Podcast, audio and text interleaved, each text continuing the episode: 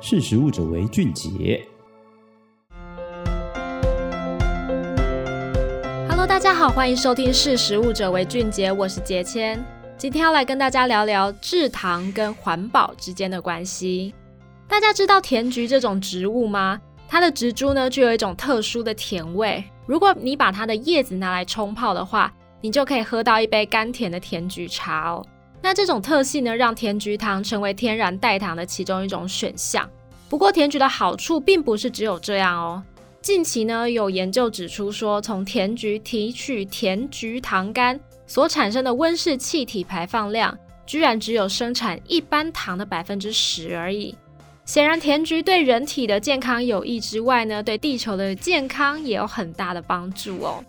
外媒在二月的时候有一则报道提到说，这一项关于甜菊的研究是来自欧盟展望二零二零所资助的 SWEET 计划，而这个为期五年的计划，它的目的是要研究使用甜味剂跟甜味增强剂对于人体健康的长期利益跟潜在风险哦。并且在借此呢，把适合的商品推到市场上贩售。那欧洲肥胖医学会的会长，同时也是 SWEET 计划专员 Jason Hofer，他就表示说，世界上其实有很多很多种的甜味剂跟甜味增强剂，但很可惜的是，制糖业者呢，他们并没有把这些产品用来降低饮食当中的含糖量。原因除了说技术上有困难之外，当然还有就是消费者他对于当中的某一些成分觉得相当的担忧哦。其实关于甜味剂的食安讨论有很多，但却很少人去针对甜味剂的永续性来进行研究。那英国萨里大学的环境与永续中心，他们领军了一组这个国际研究人员，来针对欧洲生产的甜菊糖苷。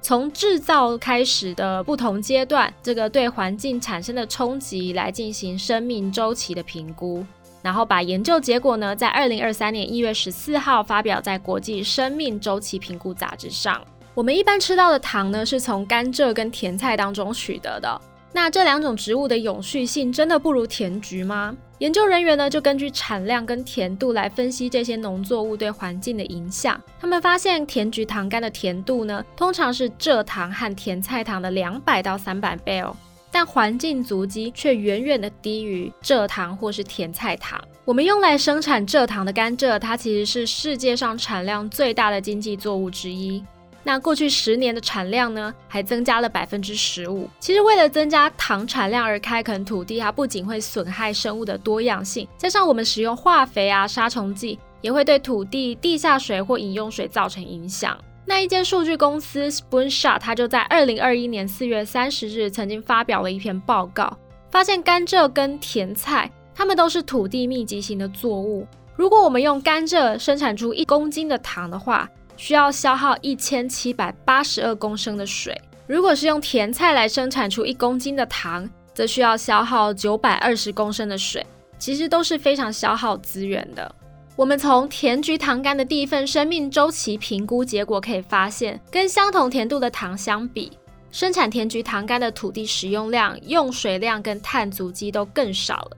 那研究人员呢，也利用这个全球暖化前势，也就是用来衡量温室气体对全球暖化的影响的一个指标，来去进行评估。他们发现，影响碳足迹的主要来源其实是甜菊叶的种植，其次则是甜菊糖苷的提取哦。那去除掉国际运输的因素之后呢，可以看到这个全球暖化前势降低了百分之十八点八，而跟相同甜度的糖相比呢，甜菊糖苷对全球暖化前势的影响约为百分之五点七到百分之十点二，而对土地利用的影响则在百分之五点六到七点二之间。这项研究的第一作者，也就是萨里大学的 James Suckling 博士表示说，使用甜菊糖苷跟类似的天然产品，对地球的健康来说可能是个好消息哦。他希望业界可以放心，如果使用树叶制成的甜菊糖苷，而不是一般的糖。就不会对环境造成意想不到的负面影响，而且甜菊糖苷它可以种植在原本生产烟草的农地上，在希腊等等的国家呢，甜菊甚至可以成为烟草的替代作物。那虽然甜菊糖苷这类型的非营养型甜味剂不会像蔗糖造成蛀牙、肥胖或是糖尿病等等的健康风险，但因为它们的甜度高出很多很多倍，所以研究人员还是建议哦。未来会需要做更多的研究来了解甜菊糖苷跟其他非营养性甜味剂对健康造成的影响。那以上就是今天识食物者为俊杰的分享，我们下次见，拜拜。